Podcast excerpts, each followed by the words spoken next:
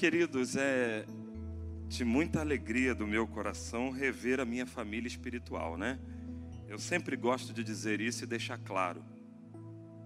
Eu estou em funções, mas eu sei bem quem tenho crido e sei que Ele é poderoso para fazer infinitamente mais do que pensamos e sonhamos. Eu quero aproveitar e continuar agradecendo. Obrigado, hein, meu irmão.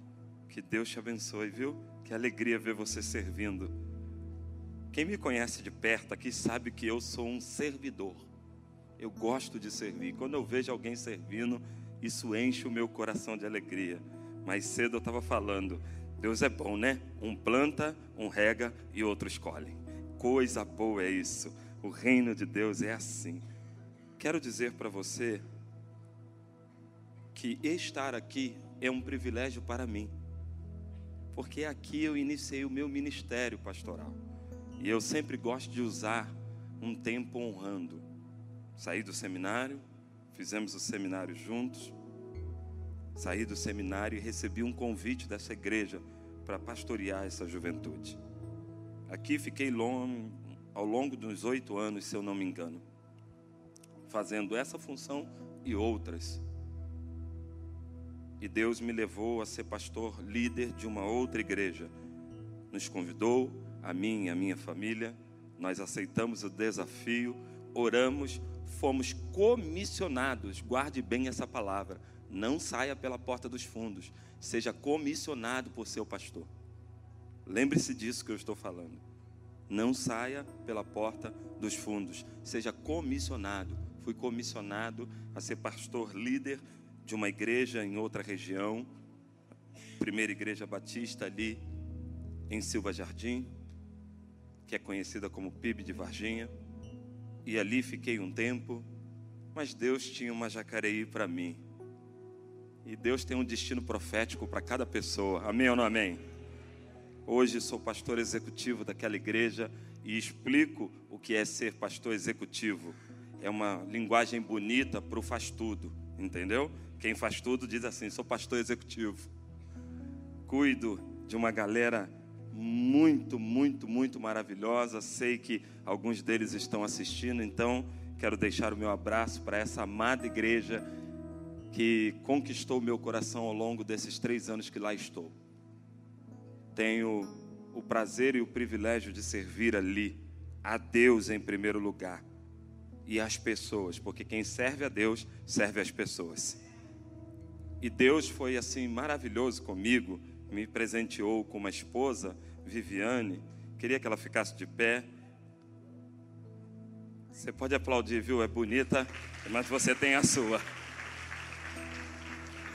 Meu filho Miguel tá ali, ó, do lado. Veio para cá com dois aninhos, se eu não me engano. Meu filho mais velho, Victor. Minha nora, Tailine. E agora eu vou ser vovô, né? Estou esperando aí quem é. Se é ela ou se é ele. Imagina só, rapaz, eu já não cabia dentro do sapato. Vovô agora, agora ficou uma loucura. Estou deixando até a barba, viu? Para ficar como a barba de Arão. Brincadeiras à parte, querido, eu gosto de brincar. Quem andou de perto comigo aqui sabe que eu sou altamente pessoa, eu amo pessoas. A minha igreja lá diz assim: vai no rio. Eu digo, vou, não beba daquela água, por favor. Mas eu não vim aqui para falar de mim, eu sou apenas um servo. Eu vim aqui para falar dele, que é único, que é o Altíssimo, que é o Conselheiro, que é o Pai da eternidade, que é o El Shaddai, o guarda de Israel, aquele que não dorme. É desse que eu vim bater um papo com você. A nós aqui de novo, né, rapaz? Que coisa. Eu tenho muitas gratidões, viu, gente? Eu, se eu fosse agradecer a cada pessoa aqui, eu passaria esse culto agradecendo. Então, sinta-se abraçado por mim e pela minha família. Amo vocês e tenho vocês como a minha família. A minha família espiritual aqui no Rio de Janeiro. Estou lá na cidade de Jacareí, pertinho de São José dos Campos. Lá o tempinho é mais ameno do que aqui. Cheguei aqui, botei uma camisa dessa social, ranquei do corpo, porque eu estava morrendo de calor e coloquei outra. Porque não dá. Deus é bom. Eu sei que vocês estão vivendo um momento diferenciado, viu? Estou correndo atrás de vocês para ver se eu alcanço. Sei que vocês estão vivendo um momento especial da parte de Deus. E eu fiquei pensando, falei agora para o pastor Assi ali, meu amigo, disse assim, amigo, o que, que eu vou pregar depois disso tudo aí que eu ouvi? Poder de Deus nas canções, poder de Deus nos testemunhos, poder de Deus, o que, que eu vou falar? Mas Deus sempre tem algo a falar com você. Então eu queria que você, por um segundo, tentasse fazer uma introspecção, olhasse para dentro de você e dissesse assim: Deus, fala comigo. Deus, fala comigo. Deus, fala comigo. Deus, fala comigo. E não esquente muito com quem está pregando, mas tente ouvir a voz de Deus. Eu trouxe um tema para compartilhar com você que eu denominei como escolha da vida. Então eu gostaria de começar essa mensagem com uma frase emblemática, uma frase que eu sei que vai fazer sentido para você durante a sua trajetória. Se você tiver como anotar, anote aí. A soberania de Deus não violenta a vontade humana. A soberania de Deus não violenta a vontade humana. Neste tempo aqui eu quero dar ênfase a esta fala, pois, de verdade, a soberania de Deus não violenta a vontade humana, ela não te obriga a fazer nada, você é quem escolhe. Ele não Deus não é um Deus tirano que obriga você a fazer aquilo que Ele quer, simplesmente porque Ele quer, mas Ele lhe dá uma opção de segui-lo, Ele lhe dá uma indicação do que Ele quer fazer por meio da sua vida. Eu tenho certeza que Deus já te convidou a fazer algo na vida que talvez você está sentado no banco desta igreja relutando e dizendo: Isso não é para mim, isso não é para mim, isso não é para mim. Eu quero dizer para você: a vontade de Deus não vai violentar a sua vontade, mas Ele está lhe fazendo um convite nesta noite a se juntar com Ele, a ver o que Ele está fazendo e se unir a Ele e passar a fazer junto. Deus, por meio da vida de Jesus, deixou uma fala incrível para nós, que está expressa lá em Lucas, capítulo 9, versos 23 a 27, que quero ler com você. Diz assim a palavra do nosso Senhor. Jesus dizia a todos: Se alguém quiser acompanhar-me, negue-se a si mesmo. Tome diariamente a sua cruz e siga-me. Pois quem quiser salvar a sua vida, perderá. Mas quem quiser perder a vida por minha causa, este a salvará. Pois que adianta o homem a ganhar o mundo inteiro e perder-se ou destruir a si mesmo? Se alguém se envergonhar de mim e das minhas palavras, o filho do homem se envergonhará dele. Quando vier em sua glória e na glória do Pai e dos santos anjos. Garanto-lhes que alguns que aqui se acham, de modo nenhum experimentarão a morte antes de verem o reino de Deus. Abaixa sua cabeça mais uma vez. Espírito Santo, fala conosco. Nós queremos ouvir a sua voz. Ministra nosso coração. Prepara-nos, ó Deus, pela porção da tua palavra lida Obrigado, Paizinho querido, lindo e amado, por mais essa oportunidade de falar do teu reino ao teu povo.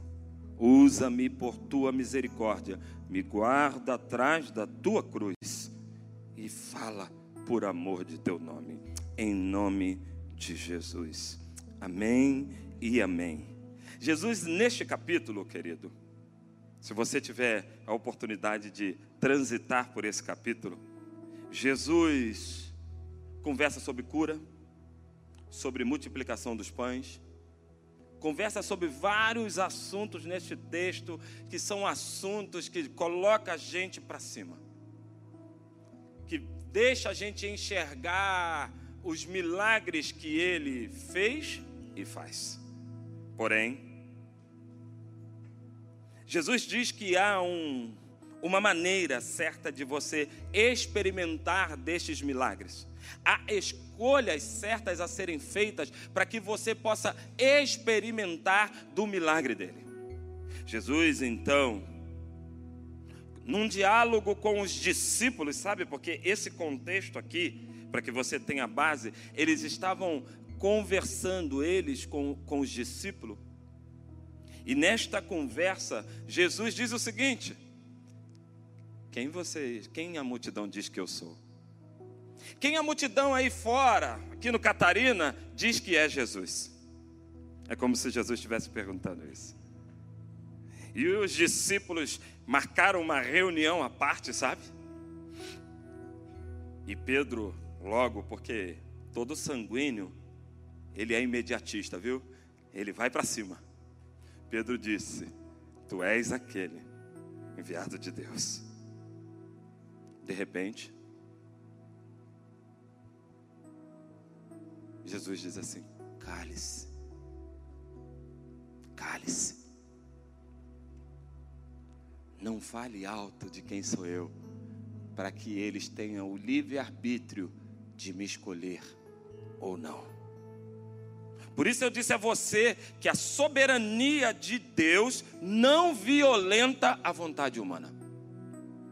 Porque Jesus poderia se atribuir daquilo e dizer: vocês não sabem que eu sou o Senhor, vocês não sabem que eu posso fazer este milagre, aquele milagre, aquele outro milagre e muito mais.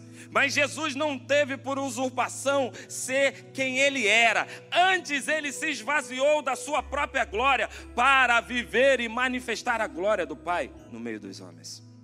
Entendeu isso? E aí, esse diálogo virou um diálogo de tamanha importância. Pedro revela quem é Jesus.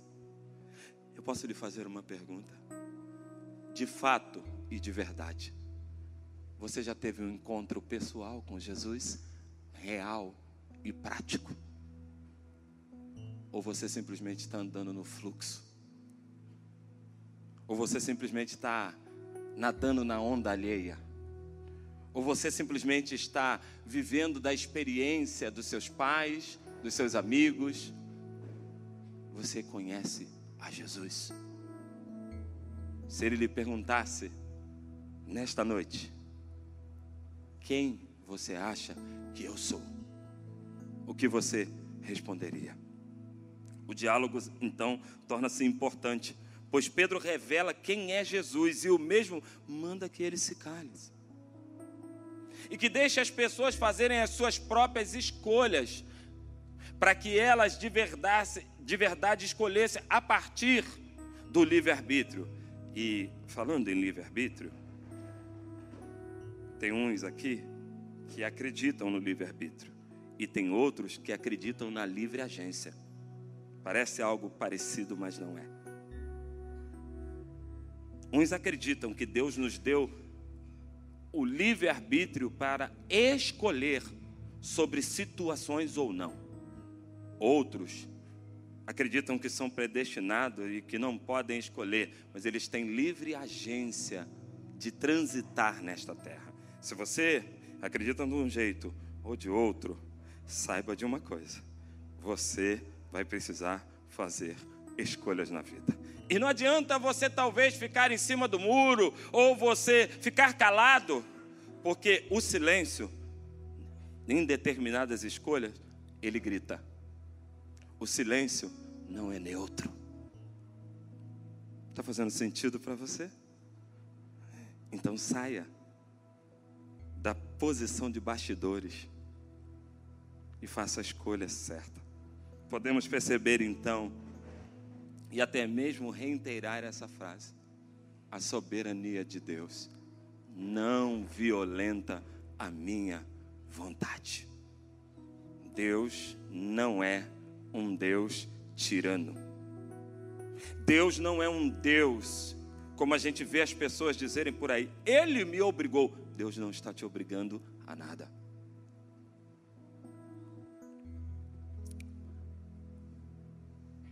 Deus está lhe convidando a participar com Ele do reino dele e daquilo que Ele está fazendo aqui em Jacareí, em todo o Brasil e no mundo. Deus é soberano e o desejo dele é que escolhamos viver eternamente com Ele. O desejo de Deus nessa noite é que você saia daqui de forma completamente diferente, talvez da qual você entrou. De forma completamente transformada, vivendo na terra com os olhos no céu. Somente então, depois que você aprender a fazer as escolhas, é que você vai poder caminhar neste mundo de tantas dificuldades e de tantos problemas.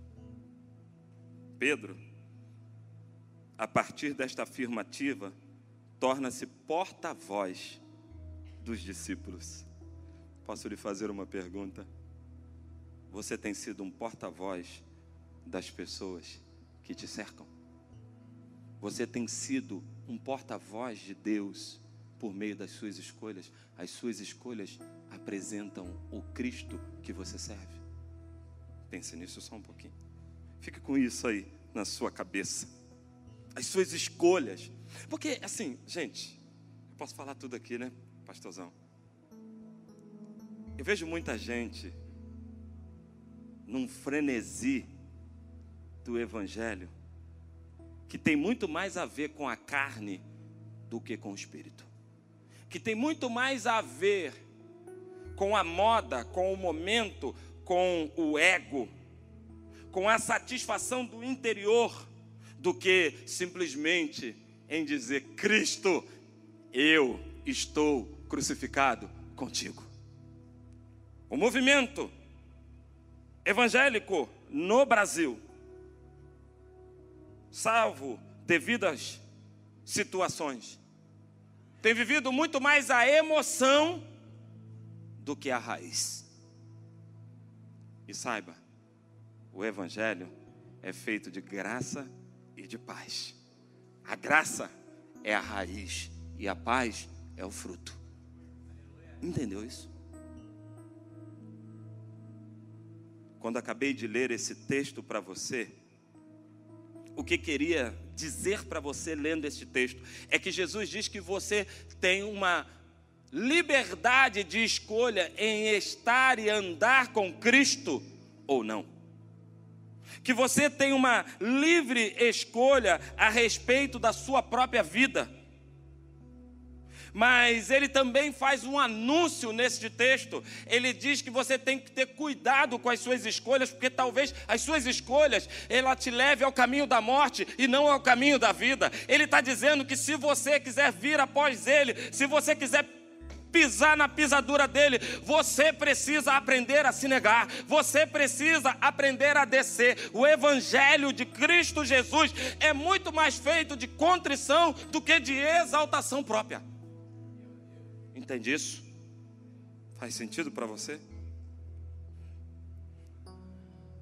Não sei se vocês já tiveram a oportunidade de ler todo este capítulo, de ler todo este contexto, mas em suma, o Deus encarnado Jesus Cristo tem como objetivo dar-nos a oportunidade de uma escolha que implicará em nós uma vida eterna e, sobretudo, nossa vida espiritual vai ser mais elevada. Jesus está dizendo: negue-se a si mesmo, faça a escolha de morrer para este mundo e de viver para mim.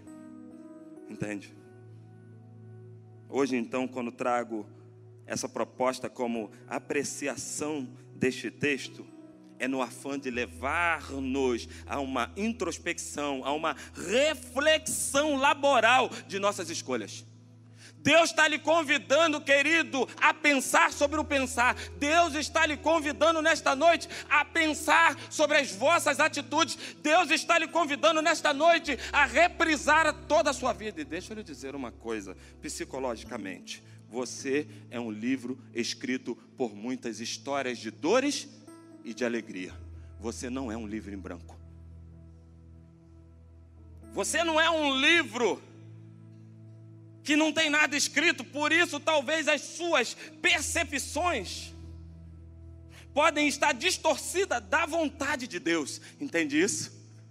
E quando estava pensando neste texto, nesta mensagem, percebi que nossas escolhas implicam nos resultados de nossas vidas.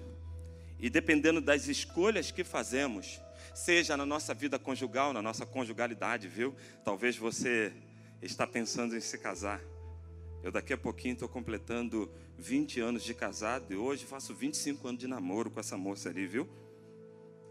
E eu hoje, olhando para trás, percebo que Deus me iluminou para fazer a escolha certa. Aí vou dar uma moral às mulheres, porque por trás de um grande homem de Deus sempre tem uma mulher de joelho de oração. Entende isso? Não escolha qualquer pessoa. Você precisa escolher alguém que tenha alinhamento de propósito com você. Você não pode namorar qualquer um, você não pode noivar com qualquer um, você não pode namorar qualquer uma, você não pode noivar com qualquer uma, porque isto vai trazer problema no futuro. Porque escolhas implicam diretamente no nosso destino profético. Entende isso? Sendo assim, então, diante de tantas escolhas de uma vida inteira, como fazer as escolhas certas? Como saber assim, é isto para eu fazer? Eu devo tomar esta atitude. Deus está falando. A primeira coisa que eu quero tratar com você aqui está muito mais linkado às suas emoções porque ela vai passar por aí para depois ela estar linkada ao espiritual. Então, a primeira atitude que você precisa tomar para fazer escolhas certas é nunca escolher a partir da sua primeira percepção. Já viu aquela coisa que você diz assim? Olhei aquela pessoa e não fui com a cara dela. Claro, você tem que ir com a sua cara, né, com a dela. Não tem como você caminhar com a, com a cara dela. Não fui com a cara dela. Primeira percepção, querido toda primeira percepção fala muito mais de você do que dos outros. Você não entendeu? Toda primeira percepção que você tem de alguém, de algo, fala muito mais de quem você é do que das pessoas que você está tentando analisar. Entendeu? Pegou essa? Então nunca escolha por primeiras percepções. Olha só, certa vez Jesus estava orando em particular e com ele estavam os seus discípulos. Então lhes perguntou: Quem as multidões dizem que eu sou? Aí, os discípulos falaram assim: ah, uns dizem que, que você é um dos profetas, você é aquele que ressuscitou. Eles dizem um monte de coisa de vocês. Aí Jesus trouxe para o fórum íntimo, para o particular, e disse: Quem você diz que eu sou? Já que eles dizem que eu sou tantas coisas que eu não sou, quem você diz que eu sou? E isso me chamou muita atenção, porque talvez eu possa dizer, como pastor, no púlpito da igreja, ou no banco da igreja, que eu sei quem Jesus é, mas talvez na minha roda de faculdade, na minha roda de trabalho, nos meus amigos fora da igreja, eu não, não seja um representante, um espelho de Cristo. Por causa de quê, pastor? Por causa das minhas primeiras percepções. As nossas escolhas normalmente estão carregadas de nossas histórias de vida. Guarda isso, querido. Não confie na sua primeira percepção. Não confie na sua primeira percepção. Pastor, então como eu vou fazer?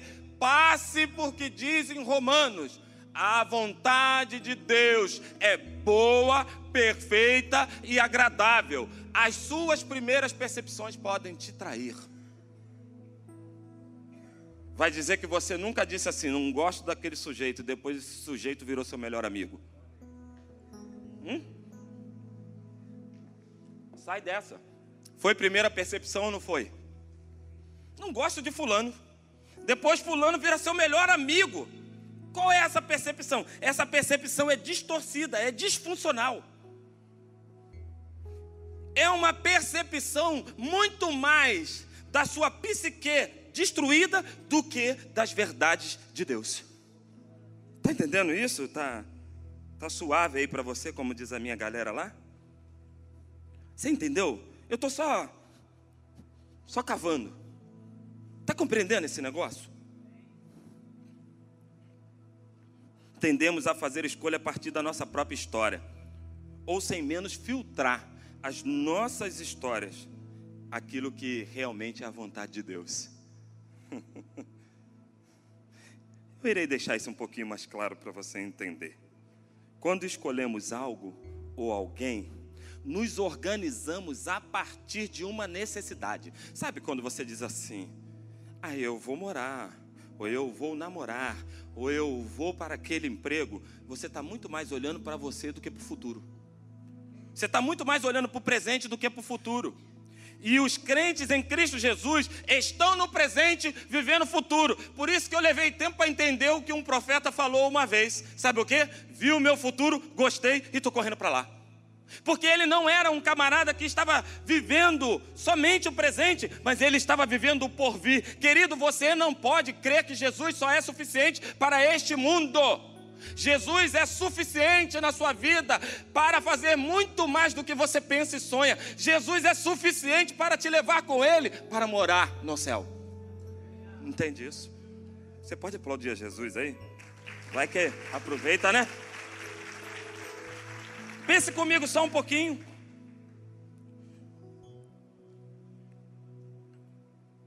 Às vezes nós nos organizamos por necessidade e não a partir da oportunidade de fazermos aquilo que realmente nascemos para fazer.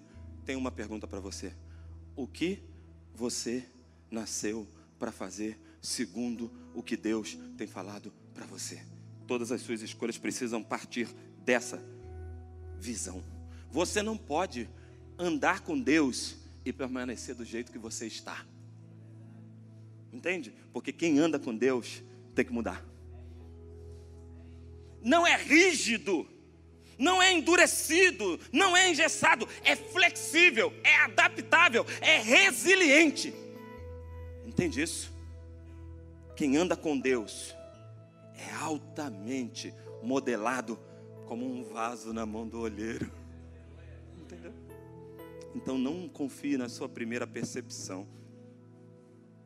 Porque você talvez está se organizando por meio de uma necessidade. Tem a necessidade, então vamos lá, vamos nos movimentar, porque a gente precisa responder a esta necessidade. Sabe onde acontece isso muito? Na igreja. Vem três ou quatro pessoas e diz para o pastor: Olha, pastor, está acontecendo isso, isso, isso, isso, isso, isso, isso, isso. E essas pessoas querem que a gente se organize a partir da necessidade delas. Só que não é isto, a gente precisa se organizar a partir do que Deus diz. E se Deus diz, vai para a direita, e você for para a esquerda, querido, você está no ralo. Você está frito.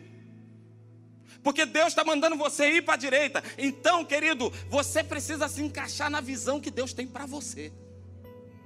E parar de querer andar na visão alheia, sabe? Uh, vou andar na visão alheia.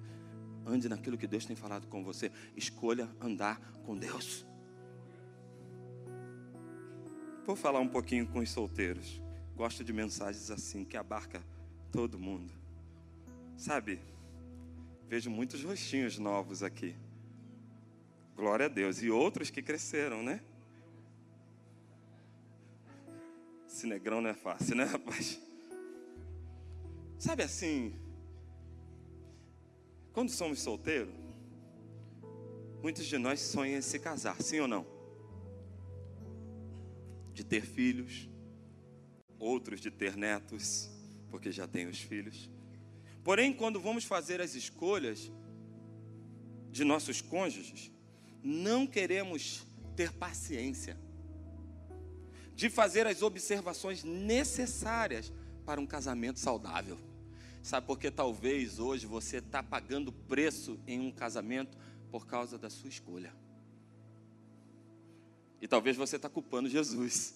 Ah, Jesus, olha o homem que tu me deste. Fez Adão. Lembra de Adão? A mulher que você me deu. Não. Deus quer que você então tenha paciência, porque a paciência produz esperança e a esperança, perseverança.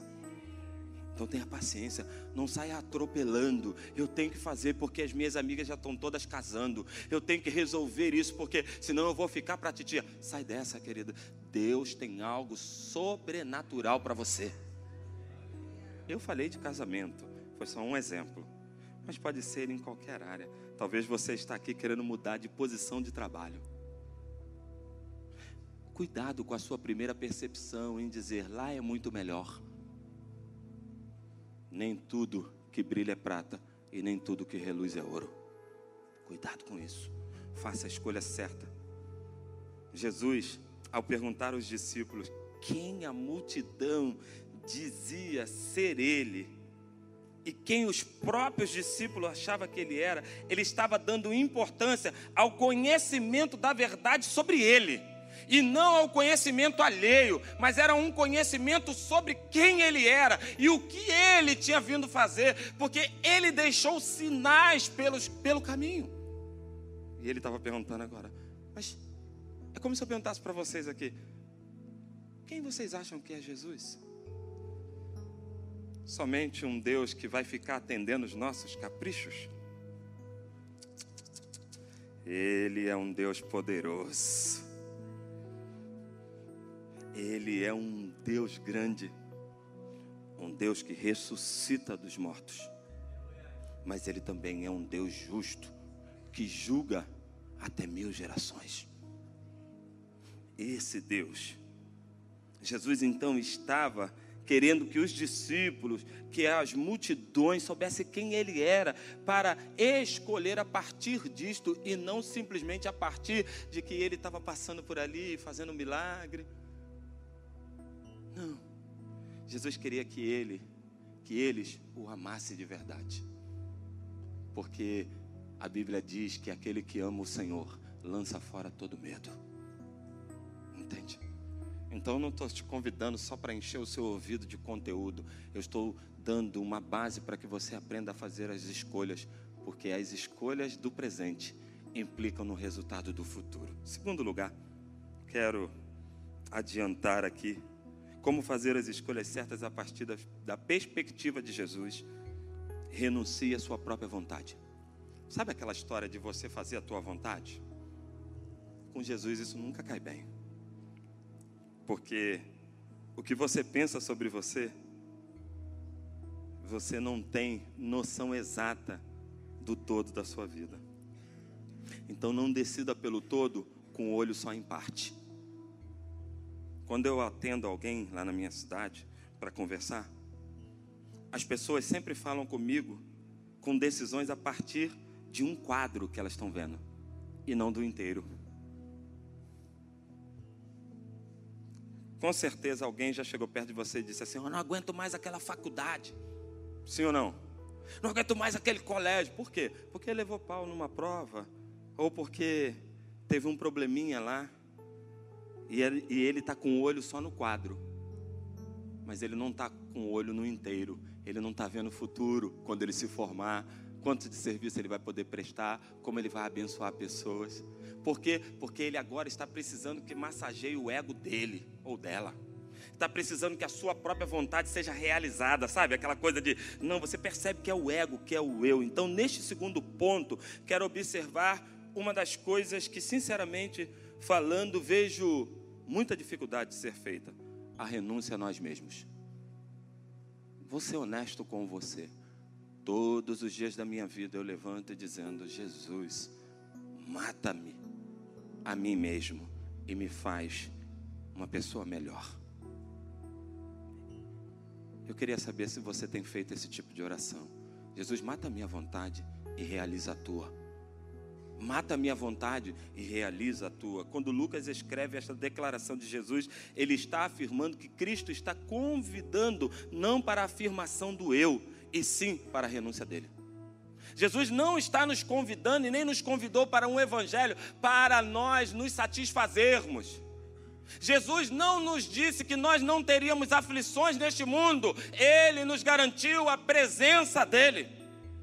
A despeito das lutas, ele nos garantiu a presença dele. Eu não sei o que você está passando. E eu não sei se o seu ego está gritando: eu não mereço isso, eu não mereço isso. Querido, Jesus também não merecia a cruz do Calvário e ele foi para lá por causa de você. Por causa de você e por causa de mim. Então não é questão de mérito, é questão de graça. Não tem nada a ver com mérito. Você não merece nada. O que nós merecemos era o castigo da cruz. Mas Cristo resolveu, escolheu. Imagina só. O Espírito Santo era transitório. Ele vinha e voltava. Deus Pai criou todas as coisas. E Deus Pai ficou tão triste com a humanidade que recolheu o Espírito dele. E lá no céu, na reunião angelical e com o Pai, o Filho e o Espírito Santo, ele disse: Vou ter que enviar alguém por este povo. Eu imagino, hipoteticamente falando, tá bom? Em tese. Jesus levantando e dizendo assim: Eu vou por eles. Ele escolheu, por isso que ele disse: Ninguém tomou a minha vida, eu a entreguei.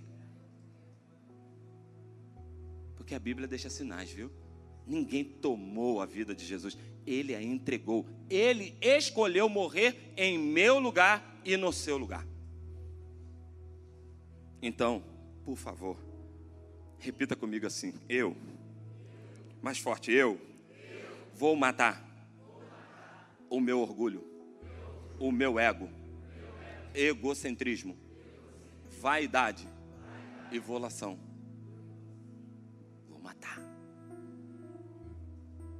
Porque se você não matar essas situações que estão a partir de você, refletindo quem você é para o mundo, você não vai ter uma vida saudável diante do Pai. Entende? Você precisa entender isso. E eu só vim aqui lá de Jacareí para ver os meus amigos e para dizer isso para vocês, entendeu? Já posso ir embora. Aleluia. Preste atenção. Por isso eu iniciei dizendo que este, para mim, é um dos pontos mais difíceis do Evangelho: é vencer a nós mesmos. É vencer o nosso orgulho, é vencer a nossa vaidade, é se submeter, é se renunciar. O evangelho sem cruz não é evangelho, o evangelho sem renúncia não é evangelho. Os lavados e redimidos no Senhor, eles mais se humilham do que se exaltam. Entende isso? Faça a escolha certa, queridão. Escolha andar com Cristo. Escolha estar com o Senhor. Escolha viver em Cristo. O convite de Jesus nesta noite é para que nós nos abdiquemos de nós mesmos e da nossa própria vontade, para escolhermos em primeiro lugar andarmos com Ele nos seus passos. Jesus está nos convidando a mudar os nossos hábitos. Pastor, eu tenho tentado. Vou lhe dar uma dica, querido. Faça as mudanças necessárias que Cristo está dizendo para você fazer e permaneça nelas no mínimo por 40 dias, e isso vai virar um hábito e você vai viver uma vida saudável. Entende isso? Torne a sua vida uma vida de gratidão a Deus, uma vida de quebrantamento, de diminuição do seu eu. E eu não estou dizendo aqui que você não pode ter vontades. Eu estou dizendo que você não pode dar lugar à carne que é diferente de ter vontade. Isso não é um convite à aniquilação pessoal. Isso não é um convite para você agora viver uma vida de beato, sabe, de religioso. Não é isso não. Isso não é uma coisa que eu estou querendo deixar claro. O que eu estou querendo deixar claro é que isso reflete e trata-se de uma escolha a servir os propósitos daquele que é o centro. Cristo Jesus é o seu epicentro. É aquele que você precisa voltar nele todos os dias.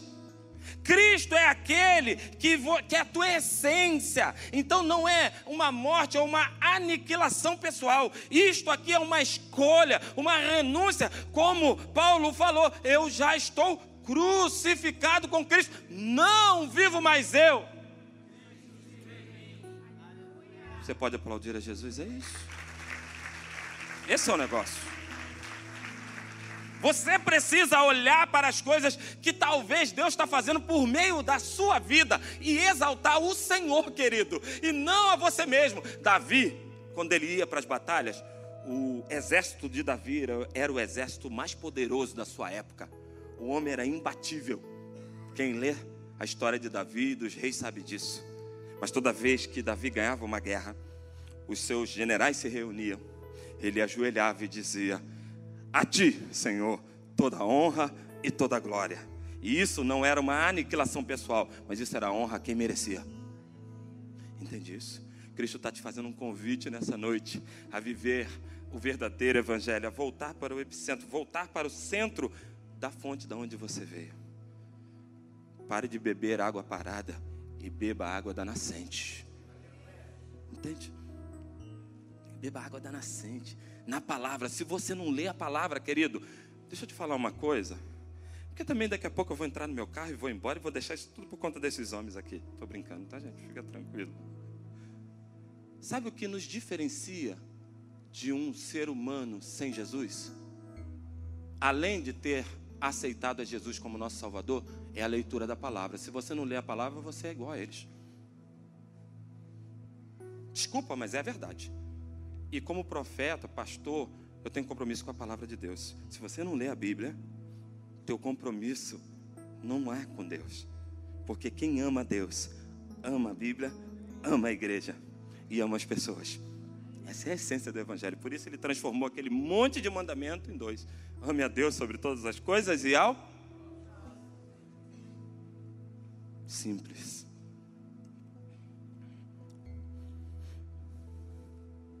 Deus não quer mais que você tenha uma visão centrada em você, ou que você faça escolhas a partir de você, a partir da sua necessidade, centrada no seu eu, para a completa adesão da sua própria vontade, sabe? Deus não quer isso de você.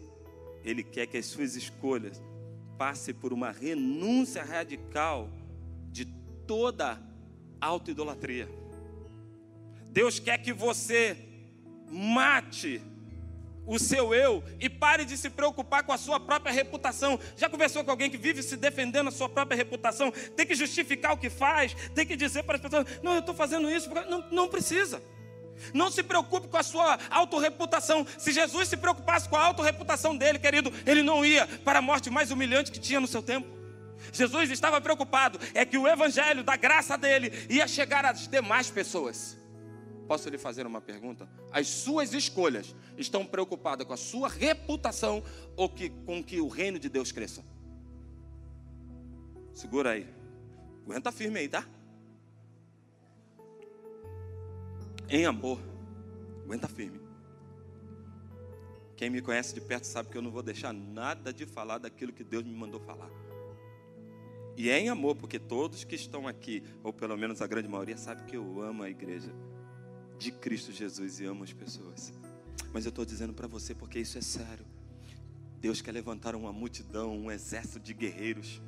Deus quer levantar gente que tem autoridade, gente que tem unção, gente que é poderosa nele para fazer coisa nessa terra. Deus está lhe fazendo um grande convite nessa noite, querido, para se ajuntar a Ele, para observar o que Ele está fazendo, para fazer coisas com Ele, para andar com Ele. Deus está te convidando nessa noite para fazer as escolhas certas. Deus está lhe convidando nessa noite para a mudança de hábitos. Deus está te convidando nessa noite para mudar de vida, para mudar as decisões. Deus está lhe convidando nessa noite para fazer coisas grandes junto com Ele. Deus está convidando você para ser um conquistador influente nesta terra. Deus não te convidou para ficar somente sentado, desfrutando às vezes de coisas e não dando e nem fazendo nada.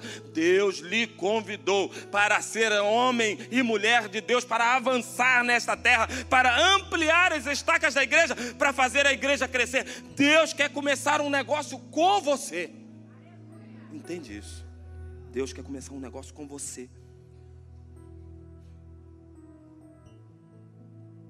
Quando eu quando Cristo me chamou, muitas pessoas sabem que eu falava assim: "Da memorial, Jesus não me tira não. Faz qualquer negócio, mas não me tira dali. Meus amigos estavam aqui e estão aqui. Minha família era aqui. Eu era feliz aqui. Mas Cristo falou assim: Mas eu estou te convidando para fazer um outro negócio. O que importa é obedecer a Deus ou os homens? E eu fui. E Cristo me chamou para fazer um outro negócio. E eu fui. E quantas vezes Ele me chamar, eu vou. Sabe o que eu quero te dizer, querido? Você está fazendo os negócios que Cristo tem para você fazer? Ou você está fazendo os negócios que você mesmo quer fazer? Está na hora de acabar, né, pastorzão? Está na hora da gente ir embora. Que pena, rapaz. Que alegria de estar aqui, viu? Como fazer as escolhas certas a partir da perspectiva de Jesus? Não faça as suas escolhas em busca somente das realizações materiais. Pois quem quiser salvar a sua vida perderá, mas quem perder a vida por minha causa, este a salvará. Pois que adianta o homem ganhar o mundo inteiro e perder ou destruir a si mesmo? O mundo gira em torno do dinheiro. Ele é a mola que move o mundo. É o Senhor deste século. É isso. Mas Deus está em busca dos verdadeiros adoradores, aqueles que adoram em espírito e em verdade. Deus está em busca dos adoradores, os que adoram em espírito e em. Esses adoradores estão aqui? Aleluia. Você pegou lá atrás, então, ó, receba. Porque Deus está em busca de gente que escolhe Ele primeiro, sabe? Que fala assim, ó, em primeiro lugar vem Deus. Em primeiro lugar vem Deus.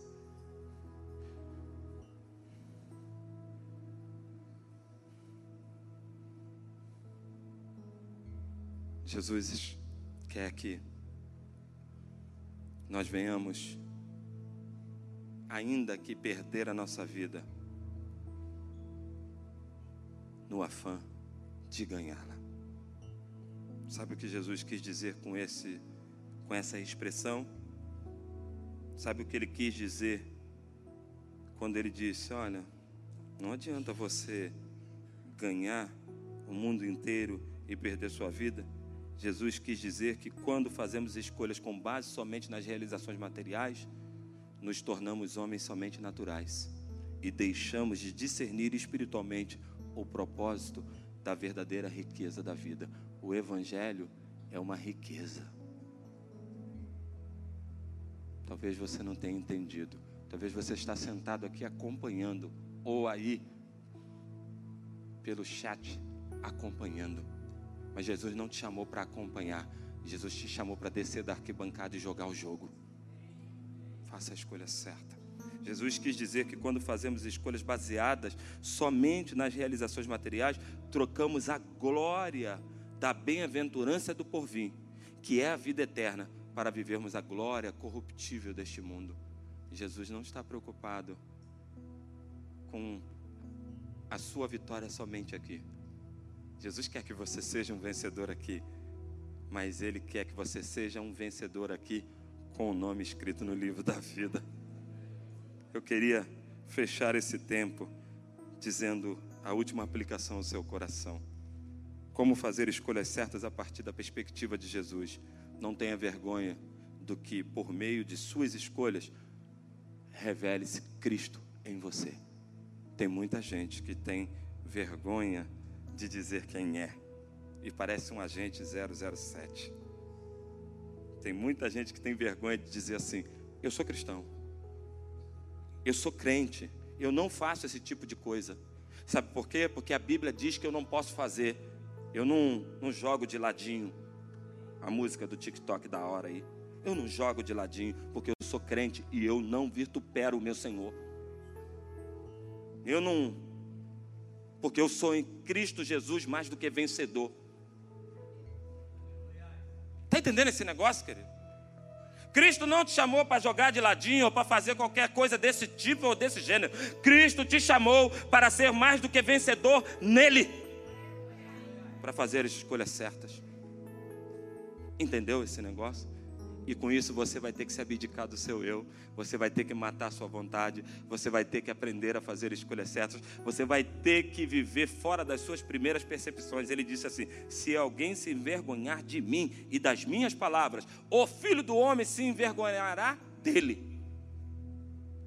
Sabe, quando eu li esse texto, eu fiquei muito constrangido dentro de mim. E não tenho problema nenhum em te dizer isso, porque eu percebi que eu preciso cavar mais fundo. Porque tem horas que às vezes a gente fica caladinho com vergonha de dizer quem a gente é. E a gente só quer fazer parte do meio, ser produto do meio, estar tá junto ali naquele meio, sendo tendo o nosso ego massageado. Mas Cristo te convidou para não ter vergonha do evangelho dele. Cristo te chamou para ser mais do que vencedor nele. Vejo muitas pessoas fazendo escolhas que comumente não faria se permitisse Cristo se revelar por meio dele. Já viu alguém que faz uma escolha e depois volta arrependido e diz assim: Meu Deus do céu, por que, que eu fiz isso? Talvez ele não permitiu que Cristo se revelasse por meio dele.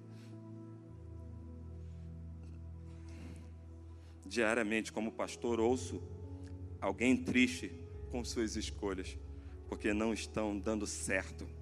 E após uma investigação mais profunda, percebo que naquela escolha em questão, a pessoa não permitiu que o Cristo se revelasse por meio dele. Cristo quer se revelar nessa noite por meio da sua vida. Que dê aqueles que querem fazer isso, que querem sair daqui marchando como um exército para os seus dias da semana para dizer assim: olha, eu sou aquela pessoa que até agora você não sabia que eu era um cristão, um servo de Deus, mas hoje eu assumi um compromisso com o Senhor de jamais esconder a minha verdadeira identidade. Cristo querido te convocou para você ser o espelho dele nesta terra. Cristo te convocou para você revelar a glória dele. Sabe, o Cristo, o Deus invisível, te convidou para revelar a identidade dele para este mundo. Cristo, o ressurreto, aquele que morreu por você, está te chamando para fazer uma escolha, para anunciar o evangelho dele, para pregar. Sabe por quê? Porque a igreja triunfante nesta terra, o diabo não resiste, querido. Entende isso? Pode aplaudir, não tem problema não. Se quer, vamos lá. Escuta uma coisa aqui, por favor. Eu sei porque eu andei nessas ruas aqui. Eu sei que as coisas aqui podem parecer difíceis, mas a Bíblia diz que ninguém resiste à igreja do Senhor. Entende isso? E quero usar uma coisa porque é verdade. O Espírito Santo de Deus, ele nunca me leva num lugar à toa, eu assumi um compromisso com ele. Eu não vou pregar em qualquer lugar, querido, eu não perco tempo. Eu não tenho simplesmente paixonite por púlpito. Eu vou pregar aonde tem propósito. E eu, se eu estou aqui nessa noite, querido, é porque Deus tem um propósito. Eu poderia vir aqui e ficar sentado. Deus quer sacudir você. Deus quer te virar do lado avesso. Deus quer mexer no seu interior. Deus quer mudar a sua seu tipo de escolha, porque ele quer fazer algo impressionante a partir de você. Ele quer fazer algo impressionante a partir de você. Então, por favor, pare de se esconder e faça as escolhas certas. Chegamos ao fim. Quando agimos se escondendo de Deus. E quando agimos com vergonha de sermos conhecidos pelo nome dEle, a nossa vida fica bastante perigosa. Porque quando você se esconde de quem você é, você tira a proteção espiritual de sobre você. Entendeu? Não é simplesmente um negar. Não é simplesmente um não dizer. Nada ligado ao mundo espiritual é à toa. Quando você não diz quem você é em Cristo Jesus para as pessoas, você tira a unção espiritual, a proteção de Deus de você. E, como diz lá em Apocalipse, a casa fica vazia, alguém tem que entrar e habitar. Cristo está chamando você para fazer dele o guarda da sua vida. Aí eu quero lhe fazer uma pergunta. Você quer fazer de Jesus o guarda da sua vida? Levanta a sua mão bem alto. Fica com medo não. Deus te abençoe. Continua com a mão estendida. Deus te abençoe, Deus te abençoe, Deus te abençoe, Deus te abençoe, Deus te abençoe. Quem mais? Levanta a mão, querido. Deus te abençoe. Se você quer fazer de Jesus o guarda da sua vida, faz um passo a mais, sabe por quê? Porque a Bíblia diz que você, para confessar a Deus, você precisa apresentar isso às pessoas, para que as pessoas testemunhem do poder dele. Então, deixa o seu lugar e vem aqui, ó. Deixa o seu lugar e vem aqui. Porque às vezes levantar a mão assim é fácil.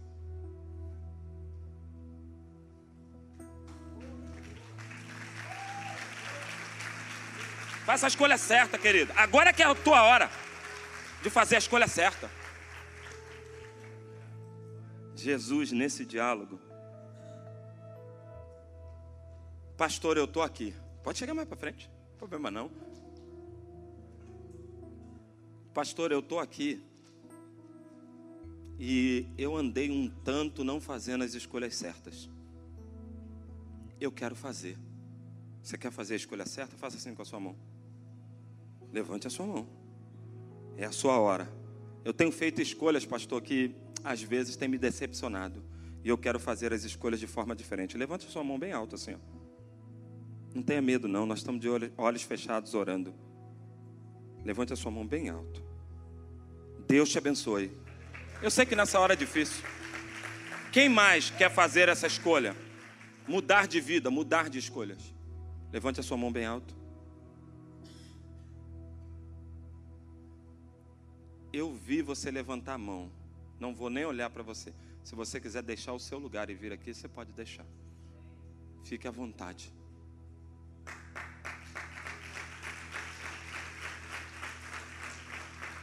Cristo me falou uma terceira coisa, viu, irmão, quando você me chamou.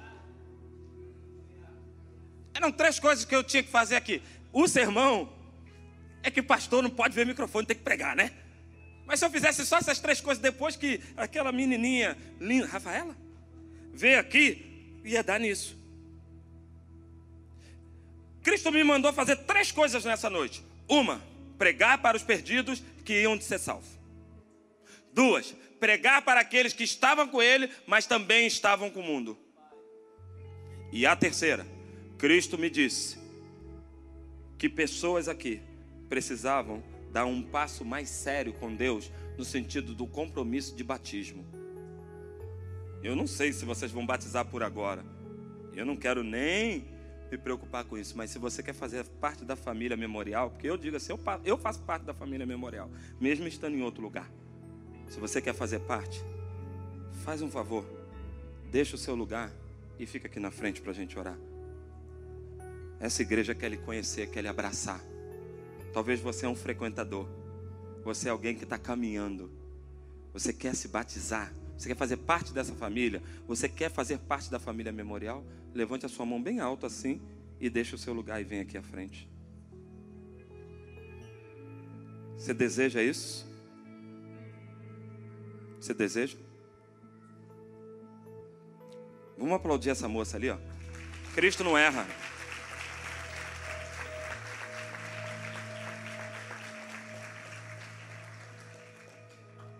o meu compromisso, eu já fiz. Obrigado, Jesus, pela oportunidade linda de mais uma vez falar contigo.